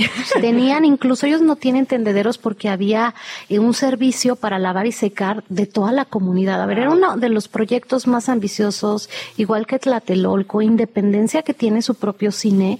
Entonces, Sí, ¿cuál ha jueguitos sido? en cada patio, papelerías. Claro, incluso los espacios, todas las áreas tenían zonas arboladas para la recreación de los niños, de las familias. ¿Y qué es lo que ha pasado entre la pandemia, que nos afectó mucho en la convivencia, ¿no? Entre los vecinos y la verdad nadie nos enseñó a vivir en propiedad en condominio. Nadie nos dijo cuando llegamos a un edificio, a una unidad habitacional, a partir de ahora esta es tu ley y así vamos a trabajar al interior para ver en la comunidad y en positivo. Nadie nos lo, nos lo mostró, pero ahora que estamos haciendo, incluso en esta temporada, nosotros estamos llevando posadas y nos dicen, pero ¿por qué la prosaca hace posadas? Porque acabo de ir a Tlalpan y le dije al administrador, oye, qué buena pachanga, ¿no? O sea, muy sano todo, quebramos piñata y, y me dijo, mira, procuradora, la unidad habitacional tiene 25 años y nunca se habían reunido. Es la primera vez que yo los veo convivir. Y yo dije, qué bueno, porque también tenemos que promover este tipo de actividades, porque muchas veces eh, se va inmediatamente a la Procuraduría para tratar de mediar las controversias y quizá eso genera todavía más conflictos, ¿no? Porque entonces tú fuiste a denunciarme, entonces ahora yo te voy a denunciar por otra cosa. Y lo que nosotros estamos procurando es que exista una sana convivencia y que sobre todo se fortalezcan los lazos vecinales. Procuradora, lo hablamos la última vez que estuvo por aquí, pero me parece que es importante retomarlo. ¿Qué hace la PROSOC? ¿Cómo podemos echar mano? ¿Qué le pedimos? ¿Cómo nos acercamos? ¿Qué cosas, en qué cosas puede mediar o en qué cosas nos puede ayudar? La Procuraduría Social tiene tres ejes fundamentales. El primero y la razón por la cual surge es para ser garante de derechos. Imagínense qué maravilla. Nosotros ahora tenemos un programa para adultos mayores, para mujeres que pudieran ser víctimas de violencia o no. Eh, tenemos un programa para niños, eh, temas ambientales. Nosotros estamos llevando un programa de protección civil y es aquí donde yo les hago la pregunta. ¿Ustedes ya tienen su mochila y su plan familiar? Es súper importante y sobre todo si vivimos en propiedad en condominio.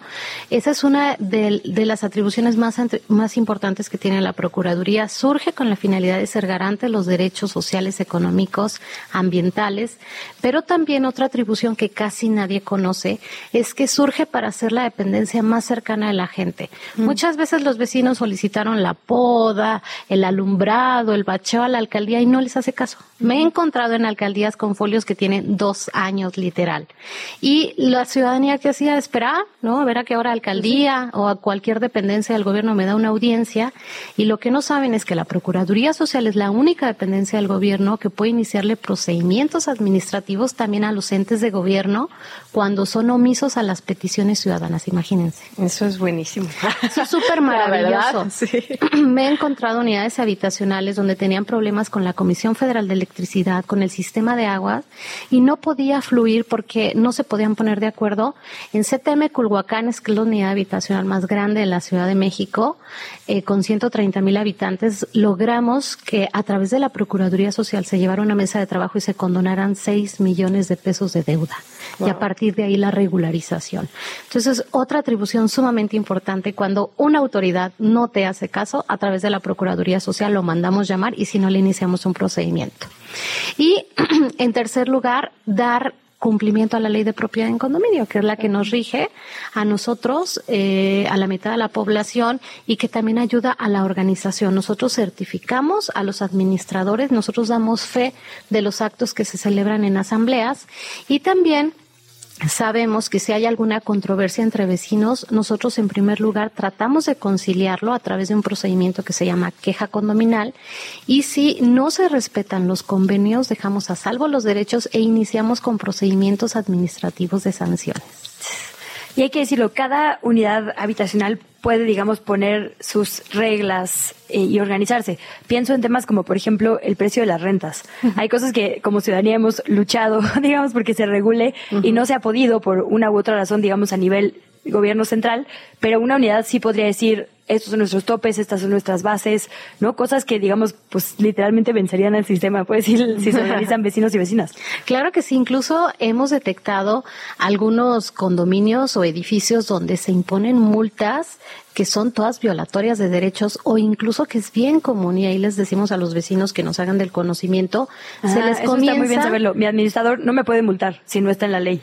No, primero él tiene que estar facultado y tiene que ser tu administrador. Si tú no tienes un administrador que tenga un nombramiento emitido por la Procuraduría Social, tú tienes el derecho de consignar el pago, no hacerlo directamente porque él no tiene la facultad para hacer el cobro. Y también otro tema que, que es bien importante es que las administraciones tienen una vigencia de un año, el nombramiento. Y en ese año se tiene que hacer una asamblea. Recuerden que el órgano máximo del conjunto habitacional es la asamblea. Y ahí se toman las decisiones. Y si los vecinos no decidieron que se hiciera una cuota extraordinaria, no se tiene por qué validar. ¿Qué pasa si hay menos gente, digamos, se requiere un quórum en estas asambleas? Porque va muy poquita gente, entonces nunca se sabe, digamos, si tiene validez o no tiene validez. El 50 más uno, pero si ustedes tienen duda o saben que ya luego las reuniones están como muy amañadas, nos pueden invitar como Procuraduría Social a las asambleas. Nosotros solamente vamos a dar fe, no participamos. Pero es muy importante que lo primero que haga la ciudadanía, si tienen dudas si su administrador está regularizado, está en regla, haga la consulta en la Procuraduría Social para que nosotros le podamos decir. Y también vale la pena que nos inviten a sus conjuntos habitacionales a llevar pláticas de cultura condominal. Absolutamente. ¿Cómo nos acercamos a la PROSOC? ¿Dónde los buscamos? ¿Número de teléfono? ¿De dónde? Muy Ay, sí. bien. Eh, tu servidora tiene una línea directa que atiende Ah, sí. prácticamente las 24 horas. Lo único que les pedimos es que sea por WhatsApp, porque Mm. la atiende directamente tu servidora y luego estoy en asambleas y demás. Y el teléfono es el 55 63 57 68 06. O bien todos los días martes a partir de las 9 de la mañana nosotros llevamos audiencia pública Mm. en las oficinas de Mitla 250 en la colonia Narvarte para cualquier solicitud que puedan tener y algo que iba a comentar recuerden que las administradores no nos pueden privatizar los servicios de los cuales tenemos derecho. He detectado administradores que incluso cierran el agua con la excusa de que no se están pagando las cosas. No. Uy, no, claro, eso no. no, Cuando no es un derecho puede. universal. Derecho universal, sí. Ni te la cortan en, en- Así en es. las autoridades. Sí, claro. Qué locura. Pues ahí están los teléfonos, ahí tiene también usted el contacto. Básicamente puede resolver cualquier problema que tengamos donde vivimos, entonces vale la pena acercarse y saber que esta es una posibilidad, Sí. pues, ¿no? Y que si la autoridad no nos escucha, también hay alguien que le puede jalar las orejas. Así que muchísimas gracias, procuradora, por estar con nosotras. Gracias a ustedes, de verdad. Siempre me encanta venir aquí y platicar de temas que son muy cotidianos, pero que todos padecemos como Los chilangos. ¿no? Sí, sí, absolutamente. No. Y nosotros nos encanta recibirla, procuradora. Gracias. Gracias. Bonito día para Bonito todos. día. Última hora. Hablamos ya de esta reunión que tendrá el presidente López Obrador y las autoridades mexicanas con la comitiva que vendrá de Estados Unidos. Y en relación con eso, el secretario de ese país, Anthony Blinken, sale de Washington DC en este momento hacia la Ciudad de México para reunirse con el presidente. Recordemos que lo que se va a tratar particularmente en estas reuniones tiene que ver con el tema migratorio, uno de los temas más difíciles en la agenda bilateral y más cuando estamos hablando de las elecciones que serán el próximo año, particularmente en Estados Unidos, donde sabemos que el tema México, el tema migratorio se vuelve una moneda de cambio en tiempos electorales. Son las 8 de la mañana con 24 minutos y también le damos seguimiento a lo que está ocurriendo en este momento en la conferencia matutina. Hablábamos ya de la secretaria que estaba explicando o tratando de explicar sobre este censo de personas desaparecidas. La verdad es que se ha ampliado en el tema. Está en este momento el periodista Ernesto Ledesma de Rompeviento TV haciendo varias preguntas en relación con este censo de personas desaparecidas y tomó la palabra, tomó la palabra hace unos minutos Teresa Guadalupe Reyes Agaún, que es la titular de la Comisión Nacional de Búsqueda, y lo que se está hablando en este momento es realmente preocupante. Digamos, lo que dice la titular de la comisión es que a partir de este trabajo de censos que se han hecho de llamadas, de visita casa por casa, de cruzar bases de datos, se han encontrado con indicios, y estoy citando eh, casi textual lo que dice la titular, se han encontrado con indicios de personas que estarían vivas en este momento y que, por ejemplo, fueron reportadas como desaparecidas en algún estado, pero que están en, en otra entidad y que se las puede localizar. Ahora bien, lo dice sin ningún tipo de respaldo de nada, ni, ni estadístico, ni de números, ni de documentos. Es decir, es lo que nos han dicho las autoridades desde hace varios meses ya y fue la primera entrevista que realizamos en este espacio con el jefe de gobierno, con Martí Batres, que le preguntamos sobre el tema de desaparecidos y nos dijo a nosotras que eran menos. Cuando le preguntamos de dónde sacaba esa información, solo dijo pues que eso tienen indicios las autoridades. Ahora bien, ¿dónde están?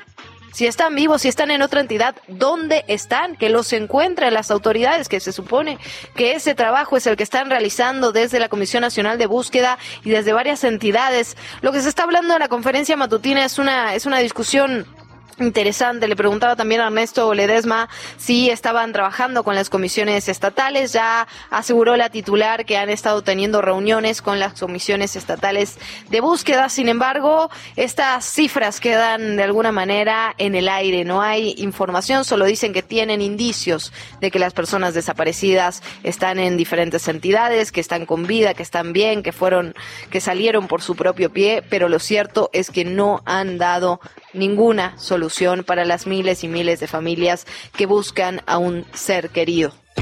Página en blanco. Descubre tu próxima lectura o una aventura con Ana Rivero.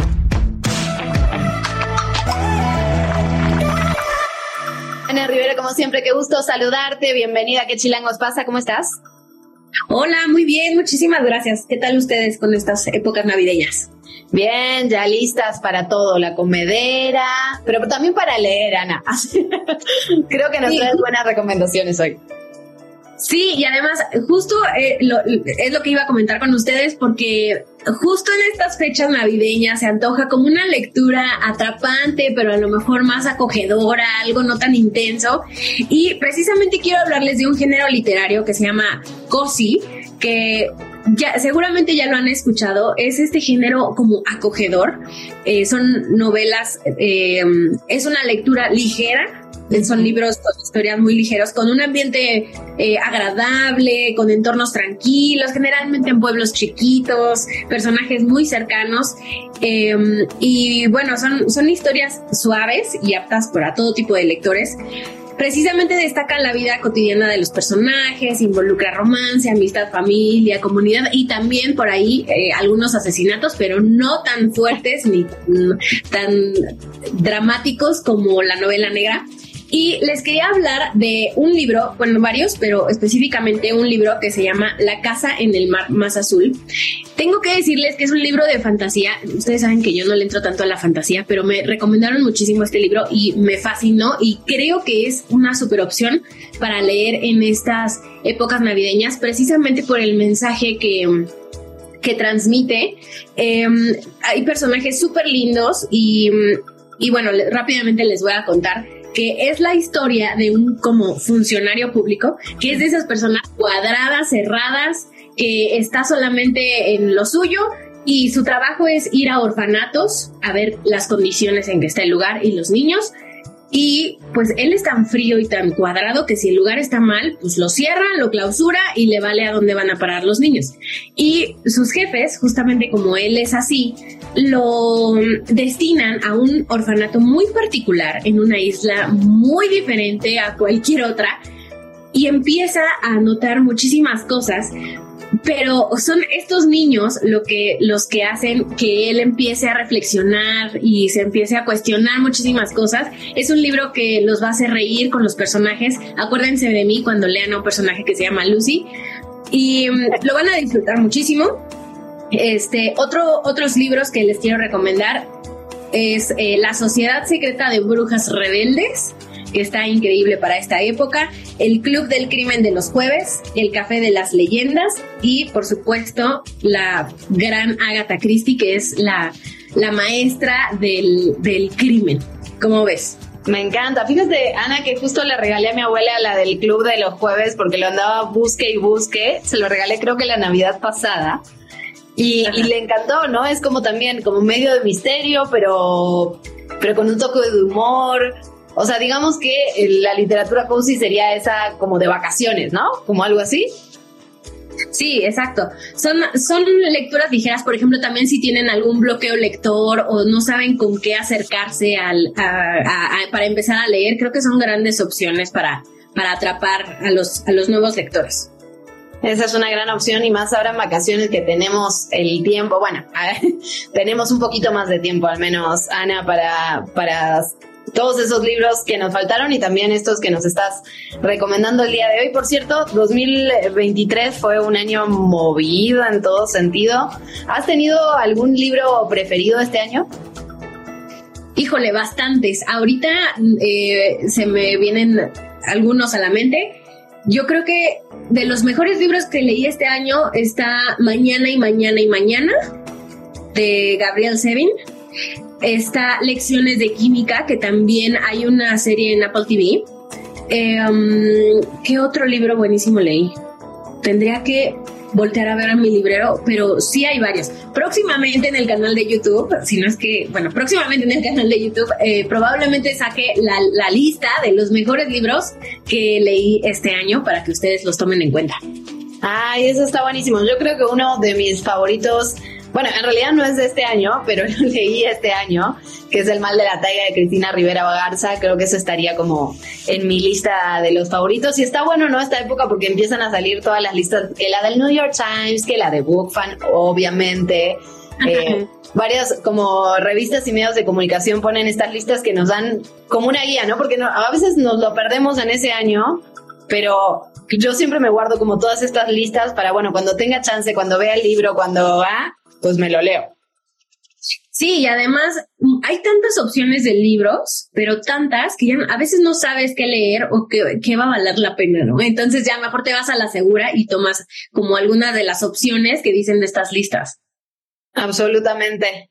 Ana, querida, cuéntanos eh, de tu canal, dónde te seguimos, dónde te buscamos y qué se viene para los próximos meses. Eso es importante. Habíamos platicado la semana pasada que en enero eh, iniciaba nuevo club. Correcto.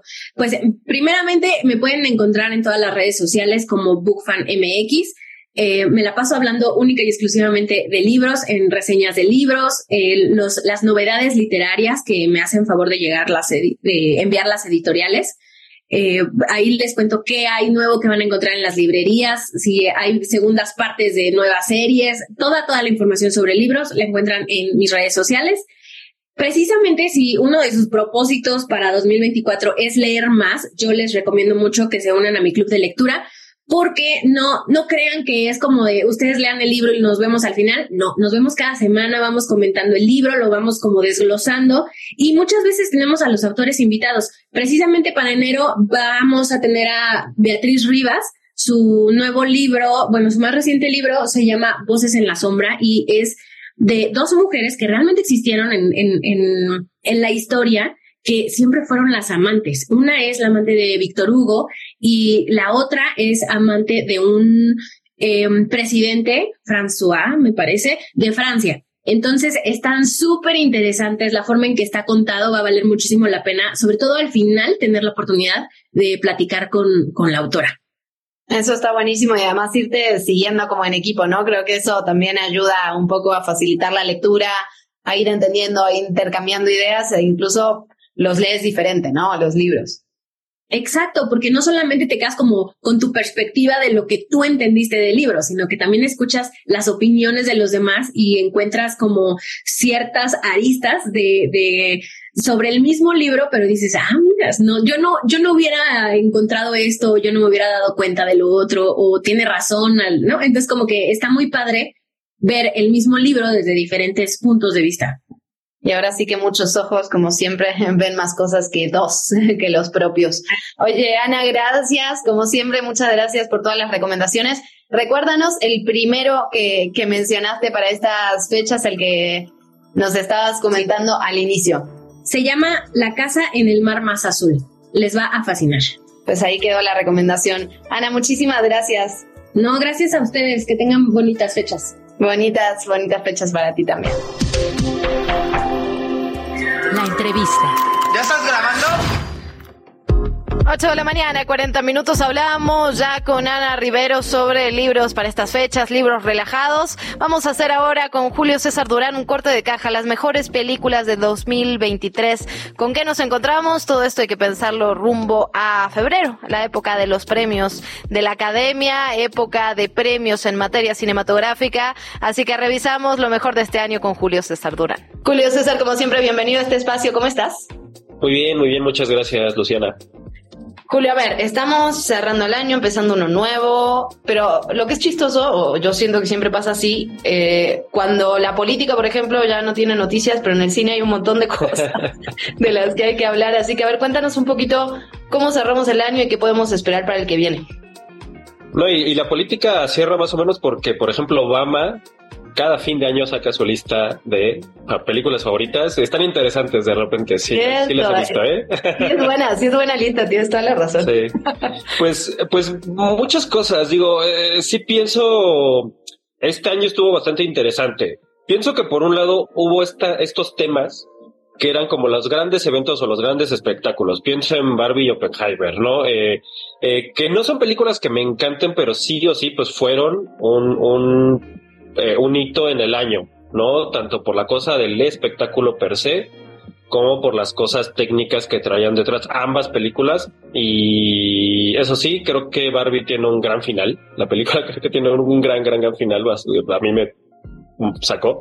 sí, sí me movió. Sí, ¿no? Sí, y sí dio mucho de qué hablar, la verdad. O sea, Sí, sí, sí. la gente que esperaba que fuera una película, digamos, Exacto. que rompa paradigmas, que tampoco, pues, Tampoco, sí, pero- movió un poquito. Sí, exacto, sí. Sí, creo que era una película de entretenimiento que pretendía eso. Y Oppenheimer un poco también, que creo que también le pusimos más cosas encima, pero es una película de entretenimiento. Ahí también pondría yo, por ejemplo, Los Asesinos de la Luna y El Asesino. Una de Scorsese, otra de Fincher. Los dos ya son veteranos de diferentes generaciones, pero ya son gente muy, muy, muy armada en la industria. Valían mucho la pena, valen mucho la pena. Todavía andan por ahí en algún que otro cine, de hecho, todavía sobreviven por ahí. Creo que valen mucho la pena, sobre todo Scorsese, eh, siendo este gran eh, viejo maestro del cine, poniendo el ojito a un tema bien importante sobre despojo de tierras y tradiciones de pueblos originarios, en este caso, pues eh, muy, muy al norte de América, ¿no? Entonces, vale mucho la pena. Fincher, pues un ejercicio de estilo, ¿no? Este con el asesino, preciosa, una película preciosa. Y de ahí sí ya me voy a cosas un poquito, digo, no es que estos no sean temas autorales, pero uh, yo a mí me gustaría mucho rescatar Brandon Cronenberg con Infinity Pool, que ya anda por ahí en HBO Max, si la quieren ver. Eh, Park Chan-wook, que es el gran maestro del cine coreano, eh, también ya veteranazo con Decisión de Partir, es una película que se parece mucho a las películas de Hitchcock, muy con su toque y con algo que hace mucho el cine de Corea, que váyanse a ver cine coreano, es precioso, es increíble, es bellísimo, mezcla géneros, ¿no? De repente es comedia, de repente es thriller, de repente es drama, de repente, y todo cuaja, no sé cómo lo hacen, pero cuaja perfecto. Corea tiene eso que lo hace genial, o sea, es precioso lo que hacen ellos. Y esa necesidad de empezar a ver cómo se cuentan historias de forma distinta, ¿no? A veces vemos tanto Hollywood únicamente o exclusivamente que se nos van otras formas de agarrar, se nos pierde, nos olvidamos, ¿no? Sí, definitivamente. Y justo, justo me gustaría también quedarme por allá, porque eh, este año pasaron muchas cosas. Monstruo de Hirokazu Koreda, una película, un drama, drama, melodrama sobre un montón de, de- de sentimientos contenidos que vemos muchas historias y cuando vemos la perspectiva de los chavitos que son los protagonistas, eh, las cosas son bien distintas. Monstruo que acaba de estrenar, de hecho apenas estuvo con algunas funciones especiales durante el año, apenas acaba de estrenar, entonces vayan a ver porque vale muchísimo la pena esto, ver otros ojos, ver con otros ojos. Eh, de ahí me, que, me iría a, España con Almodóvar, bueno, una producción internacional, tre- este, extraña forma de vida, es un mediometraje muy bonito, western, eh, LGBT, pero con todas las cosas que tiene siempre Almodóvar. Es más una película de Almodóvar que un western, pero muy bien. Sí, verdad, como que trataron de arriesgar, siento yo, los grandes cineastas. Sí, sí, sí, no, y, y además haciendo un mediometraje, o sea, no es un largo, y se estrenó en cines, o sea, uno iba a ver 30 minutos de película a la sala de cine, me parece también es un, un arriesgue, un arriesgue bastante interesante. Eh, cosas que se estrenaron tarde en México, Los Espíritus de la Isla de Martin McDonagh, eh, Conflicto en Irlanda, desde una fábula, ¿no? Más o menos. Eh, también se estrenó tar- tarde, un poquito tarde aquí en México, EO, que es uno de los grandes, este, eh, de uno de los grandes directores polacos de todos los tiempos, o sea, es veteranazo, casi ochenta y tantos años, misma generación que, que Scorsese, haciendo una historia sobre un burrito. Vas a ver hora y media de un burrito caminando por toda Europa. Impresionante porque parece que es una película de un veinteañero, eh, pero no, es un súper, súper, súper veterano. Animación, Spider-Man a través del Spider-Verse, algo que no hace el cine gringo contemporáneo es arriesgarse y esta película se arriesga un, montón. Sí, sí es el hombre araña, sí es superhéroes, sí es entretenimiento, pero eh, el nivel de animación de verdad no se ve todos los días. Eh, sí se arriesgaron a tener muchos estilos, como, como ya había pasado en la anterior entrega, y eso me encanta. Eso en Estados Unidos, en Japón otra vez, Suzume de Makoto Shinkai, que es uno de los también de los grandes, este tiene un fan, un fandom enorme. Y mezcla historia reciente que es Fukushima con una historia eh, de amor.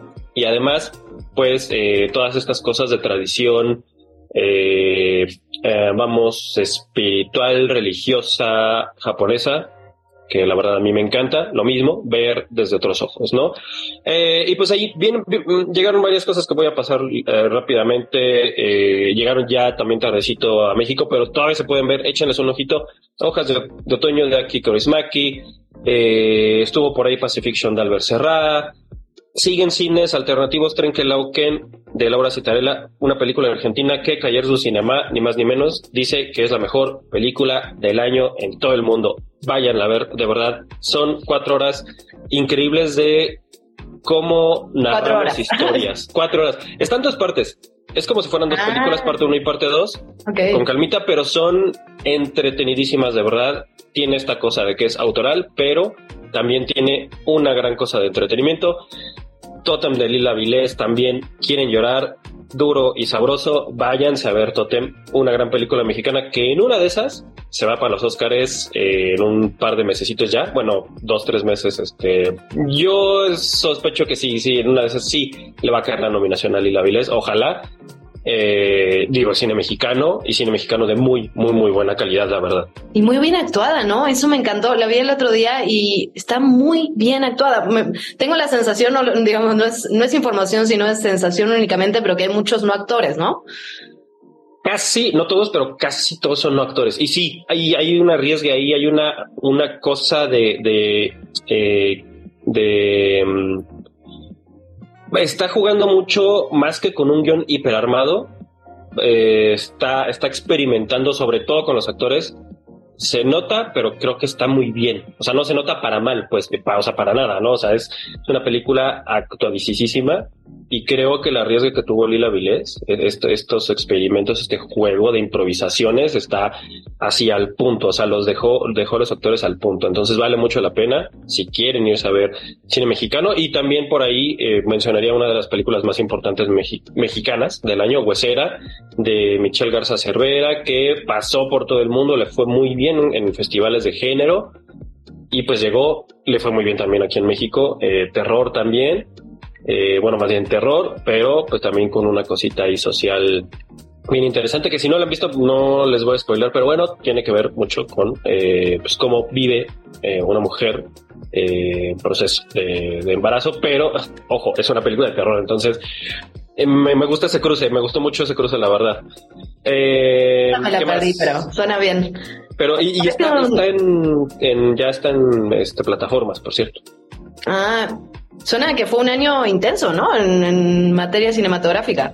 Intensísimo, y de hecho arrancamos muy bien, me acuerdo que a principios de año también estuvo por ahí Afterson, también si quieren llorar sabroso vayan a ver Afterson, esta sigue también en, creo que en Movie está todavía. Eh, otra mexicana, una jauría llamada Ernesto de Verado González, eh, uf, eh, temas duros, eh, violencia y cómo, cómo generamos y cómo seguimos propagando la violencia en México, durísima también, pero a mí me parece que sí o sí se tiene que ver. Eh, Esparta, una película incomodísima de Ulrich Seidel, como a él le encanta hacer películas. Eh, pederastía, eh, Europa en este momento de, de- la vida eh, tan convulsa que tiene, em, vamos, la, la sociedad contemporánea de ese lado de Europa, también váyanse a verla. Todavía se puede ver. Y estamos así en el filito de terminar el año y que acaba de entrar Godzilla menos uno, que todo el mundo le ha dado 10 de 10. Yo todavía no la veo, pero estamos a un año de celebrar los 50 años de Godzilla. Vale mucho la pena también. A mí me gusta mucho el, personaje. Por un lado. Por otro, la más reciente película de Hayao Mi- Miyazaki, El niño y la garza. Tampoco la he visto, pero igual no hay... Es un, es un cineasta que tiene perfecto récord de bateo. No hay pierde. No, no ha tenido, y de verdad se los digo, no ha tenido una película mala en su carrera. Nadie logra eso, de verdad, se los juro. Podrá tener una más floja que otra, pero malas películas no tiene este Hayao Miyazaki. Váyanse a ver El Niño y la Garza, partes familiar, como siempre temas intensos, bonitos, eh, muy emocionales. Eso sería como un pase de lista rapidísimo de, de, que tuvimos en el año. Muchas cosas se pueden ver en, en, plataformas, otras todavía las puedes en- pueden encontrar en cines. ¿Y qué viene para el próximo año? Vidas pasadas de Celine Son. Eh, ya por ahí hay una distribuidora que anunció que la tiene. Eh, Fuego Interior de Werner Herzog, un documental sobre volcanes eh, intenso que parece que está filmado en otro planeta, de verdad, precioso. Anatomía de una caída, que fue la palma de oro de este año en el Festival de Cannes. Se anuncia para 2024 en México, todavía no hay fecha, pero llega, eso sí, llega porque llega. Eh, no esperes mucho del fin del mundo, que en muchas listas ha sido la mejor también, una de las mejores películas de, de 2023. Va a llegar hasta 2024 en México. Eh, Cerrar los ojos de Víctor Erice, que es uno de los veteranos también del cine español, que llevaba casi 20 años sin hacer películas y regresó con mucha, mucha, mucha eh, expectativa. Eh, muy buenos comentarios en Cannes también. Ya ha pasado por varios festivales y ojalá que México pues eh, ya tenga un estreno pronto. Eh, Cielo Rojo de Christian Petzold, eh, Dune 2 de, este, de Denis Villeneuve, que se retrasó, se retrasó, eh, iba para verano, luego para otoño, luego para invierno y se va para verano de 2024. Entonces, eh, preciosista, enorme y además pues esta novela de culto, ¿no? Entonces, eh, vale, valdrá mucho la pena verla. A ver, a ver qué tal, qué tal la segunda parte. Eh, Poor Things de Yorgos Lantimos también va a venir para 2024, que también viene con mucha expectativa a ver qué tal. Este también director muy incómodo, griego, pero que in- interesante que, que, que ha tenido también un fanbase bien, bien grande aquí en México. Entonces, nicho y, y fandom, entonces eh, ahí está. En Cannes siempre le va bien, ¿no? Siempre triunfa ahí en todos es festivales. un consentido de los Sí. festivales internacionales, pase por Cannes, pase por Venecia, le va muy bien y aparte es un, es un director muy interesante, a mí, a mí me gusta bastante Eh, y esto es, es incómodo y, y incómodo pero bien, no saben dónde picar al espectador y también pondría eh, expectativa para el próximo año la tercera parte de Spider-Man eh, animado, que es que ahora se va a llamar Beyond eh, Spider-Verse. Entonces, por lo mismo, por esto, este, arriesgue de, mezclar estilos, de mezclar maneras de animar, ¿no? Entre el 2D, el 3D, de repente hay cosas físicas, este, entonces vale mucho la pena, sobre todo en Estados Unidos que hay una animación muy buena, pero no se arriesgan tanto, eso es cierto. Entonces, eh, ya estamos como acostumbrados a un nivel, pero creo que estos tres animadores, los tres directores de estas, de esta saga animada de, de Spider-Man, creo que le están dando una, una vuelta a lo que Estados Unidos hace regularmente con su animación. Más o menos es el panorama. No sé si este por ahí quieres que nos acabemos con algo o algo te llamó la atención, Luciana. No, la verdad, bueno, o sea, muchísima, muchísima información. Menos de un 2, que esa, no sé si la voy a ver, para qué te voy a mentir, Julio. Pero el resto, la verdad que suena, suena muy bien y, y creo que haciendo esta síntesis que tú haces, me quedo pensando en, en el año intenso en materia cinematográfica que ha sido. Vendrán los premios, ya los platicaremos en su momento, Sí, pero, sí, pero bueno, hay, hay materia, ¿no? Hay materia para, para nominaciones, pues. Hay muchísimo y sobre todo porque muchas películas eh, que se van a nominar o que van a estar en premios próximamente, que empieza la temporada de premios que es a principios de, la- de cada año, eh, muchas de ellas son estrenos que llegan a México a final de año. Entonces, váyanse al cine ahorita y van a poder cachar todo lo que se va a premiar en febrero, marzo del, del, del 2024. Entonces, eh, Ahorita es el momento perfecto para ir al cine. Está Miyazaki, está Godzilla, está Kaurismäki todavía. Todavía pueden cachar Scorsese. Entonces, eh, pues ahí está, digo, unas, unas muy buenas vacaciones en sala de cine siempre valen la pena. Tal cual, y además hay lugar, hay espacio, hay gente que se va de vacaciones en todos los que estamos Exacto. aquí para echar, la verdad. Julio César Durán, como sí. siempre, oye, muchísimas gracias, de verdad, muchísimas gracias por este recuento, por esta, toda esta información de lo que va a venir. Y bueno, nos escuchamos el año que viene. Sí, claro que sí, nos escuchamos. Un abrazote. Feliz año, Luciana. Muchísimas gracias, un abrazo para ti también, Julio. Gracias.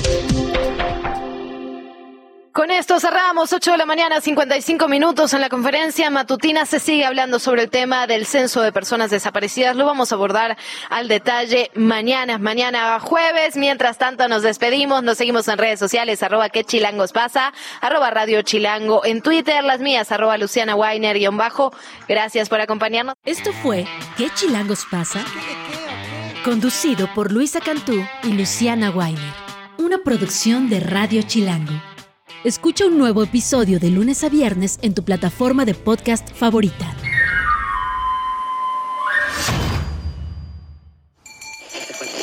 Radio Chilango, la radio que... Viene, viene, ¿eh?